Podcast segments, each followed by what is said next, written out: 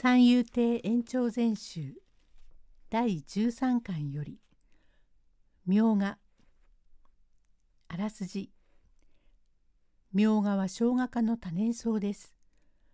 たくさん食べると物忘れがひどくなると言われています。ある宿屋の亭主がそのことを思い出してお客さんにたくさん食べさせて忘れ物を増やそうと考えます。ところが大事なものを忘れていってしまったという話です。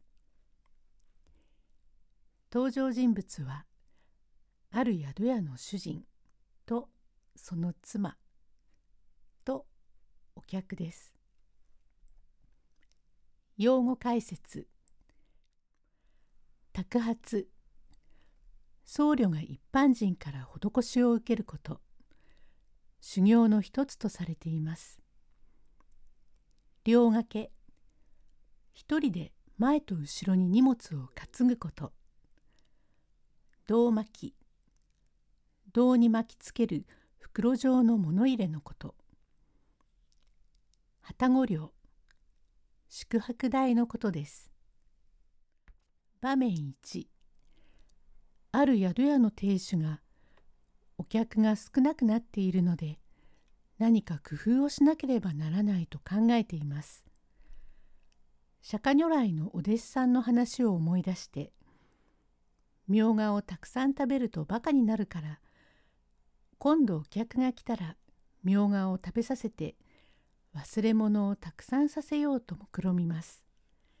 そこにお客がやってきます。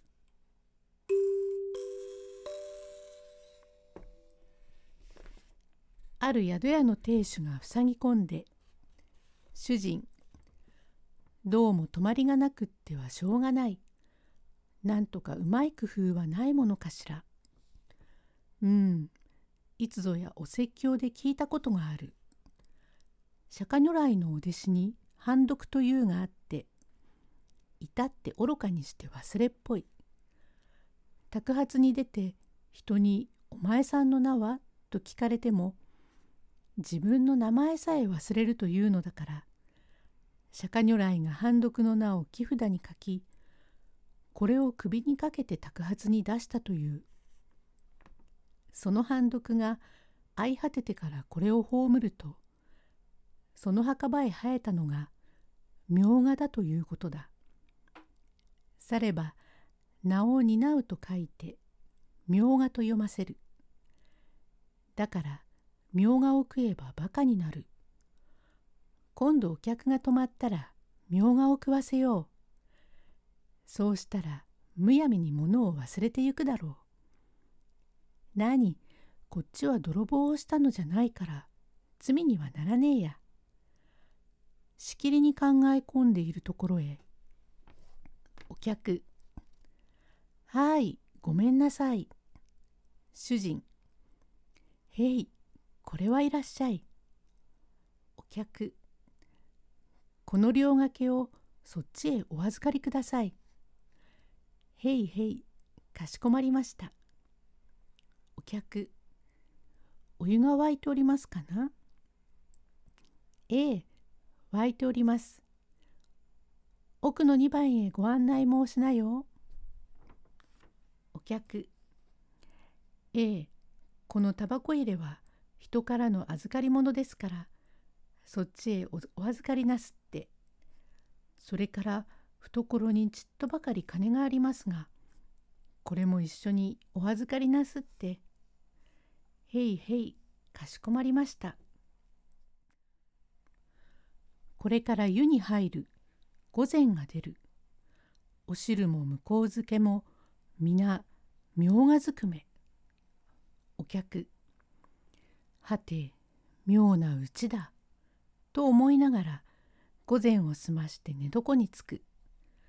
翌朝になると早々にかの客人は立ってしまった。場面にお客は一旦宿を立ちましたが忘れ物をしたと言って戻ってきます。物を渡すとまた忘れた。と言って戻ってきます。最後には何を忘れるんでしょうか？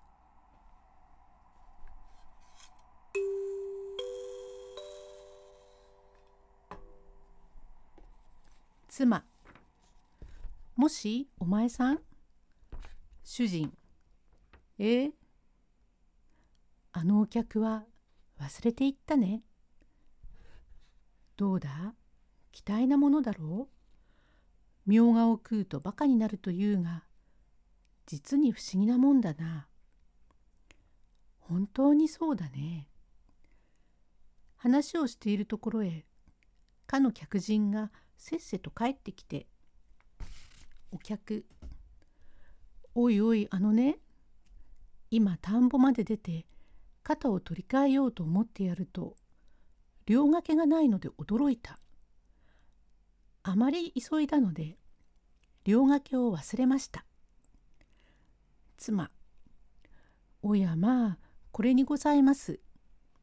つい私の方でも心づきませんでした。お客何これさえあれば大丈夫と言ってしまった。妻はあ私はあいつが取りに来た時びっくりしましたよ。だけれどもまだタバコ入れを忘れていったよ。主人だからよ不思議じゃねえか？お客おいご亭主おやお帰りなさいあの今ね田んぼへ出て一服やろうと思って気がついたタバコ入れを忘れて出かけたのを。へいなるほど。この品でございますか？うんこれさえあれば大丈夫だ。主人うふ？両掛けとタバコ入れを持って行っても肝心の胴巻きを忘れていきやがった。何でも百両からあるようだぜ。妻どうも本当に奇妙だね主人おやまた帰んなすったお客ゆうべお前さんに預けたあの胴巻きを出してくんな。はいはい、この品でございますか？いや、これを忘れちゃ大事だ。ああ、ありがたい。はい、さようなら。主人。あ、行っちまった。妻。あれだけみょうがを食わせて何を忘れたんだろう。主人。や、あいつめ。ゆうべの旅籠料を払うのを忘れていきやがったんだわ。